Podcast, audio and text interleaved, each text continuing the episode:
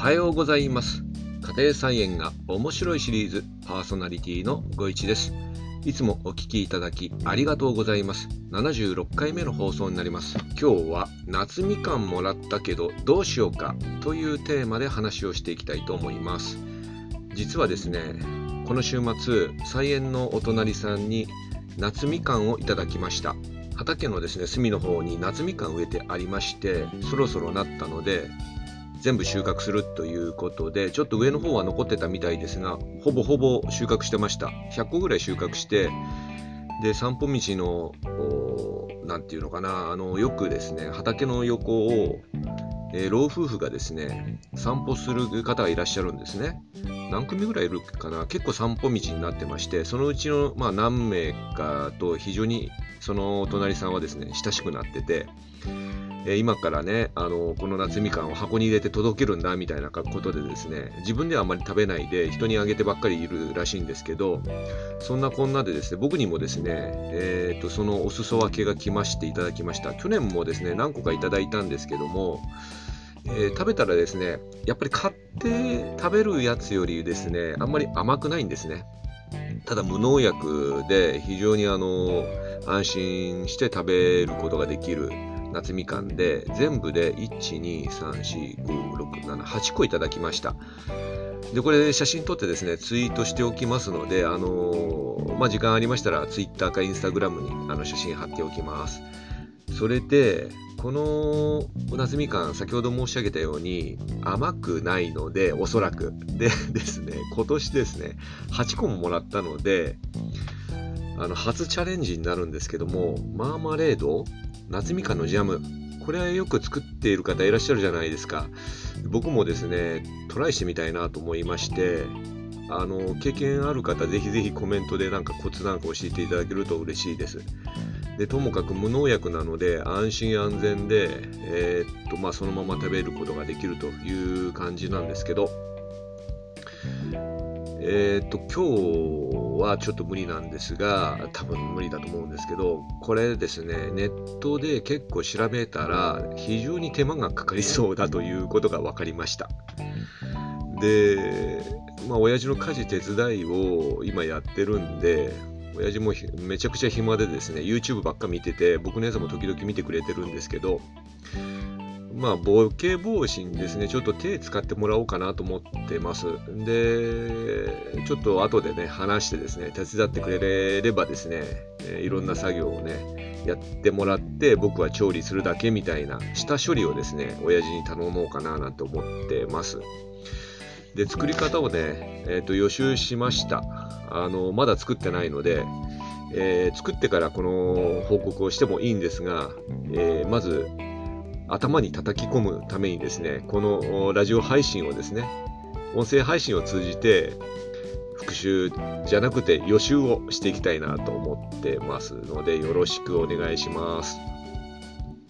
で材料はですね夏みかんと砂糖だけだそうです。で何も他には入れません。で砂糖の重量はですね皮の60%ぐらいとも書いてあるレシピがあるんですけど単純にですね夏みかんの重量の半分というレシピもありましたのでうん迷ってますが重量の半分でもいいかななんて思ってます。でいずれにせよ甘くなると思うのでえー、っと甘すぎないような感じで作っていきたいなと思ってます。それではですね全部で11ステップあります。これを紹介していきますね。あの、ご存知な、あなた。あなたご存知ですかね。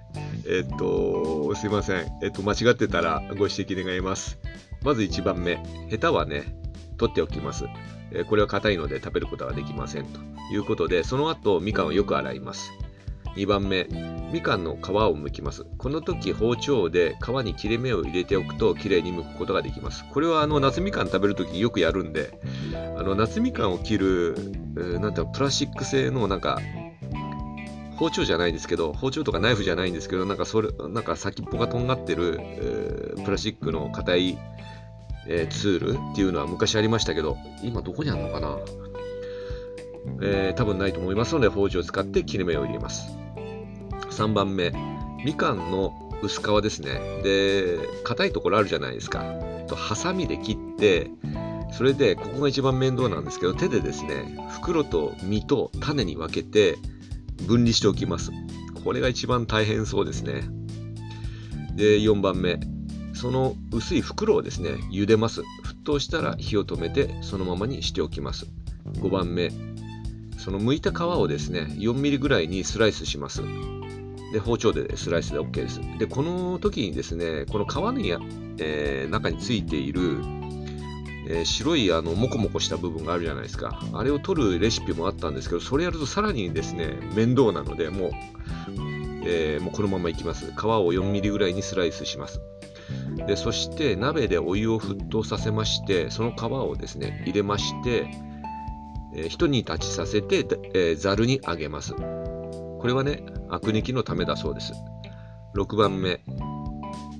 で、4番目に、えー、軽く茹でた袋ですね。これを引き上げて、これも千切りにします。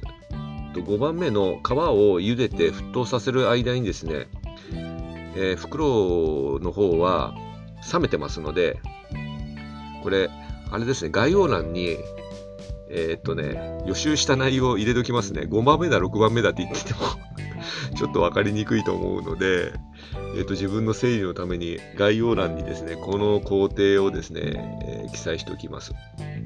で、もう一回戻りますと、ともかく袋を引き上げたものを千切りにします。で、7番目、種も沸騰した少量のお湯で煮出します。この時ね、ペクチンがね、出てくるそうです。加えてですね、とろみが出てきますので、火を止めて、ざるでこして、種だけ捨てます。あの別にざるでこさなくても種だけとにかく捨てればいいです。で、8番目。すべての材料を大きめの鍋で煮ます。この時ですね、ヘラでですね、かき混ぜながら、えー、煮込んでいく形で絶対焦がさないようにします。9番目。皮が柔らかくなるまで煮詰めていきます。これも時間かかりそうですよね。インターネットで調べたら圧力鍋を使うというね、優れた技があったんですけど、うーん、ちょっと迷ってますが、まあ使わないでいこうかなって今思ってます。10番目、新品のですね、ジップ袋に小分けしてすぐに食べない分は冷凍します。煮沸した容器にですね、瓶とかに入れるっていうのがほとんどなんですけど、その瓶ないですから、新品のジップ袋は野菜の保存用にたくさん持ってますので、これ多分もう綺麗だと思うので、あの、煮沸消毒不要でですね、新品のものを使って小分けして、食べない分はですね、冷凍しちゃいます。11番目、あらかじめホームベーカリーで焼いといたパンにつけて食べてみたいなと思います。この11番目がポイントになると思います。ということで予習はできましたが果たして僕は作ることができますでしょうか？作ったらですねまた放送したいと思います。え今日もねお聴きいただきありがとうございました夏みかんもらったけどどうしようか？というテーマで話をしましたこの放送は毎朝5時に配信しようとしておりますが失敗する時もありますのでどうぞよろしくお願いします。あなたにとって素敵な一日となりますようにまた次回お会いいたしましょう。それではさようなら。バイバイ。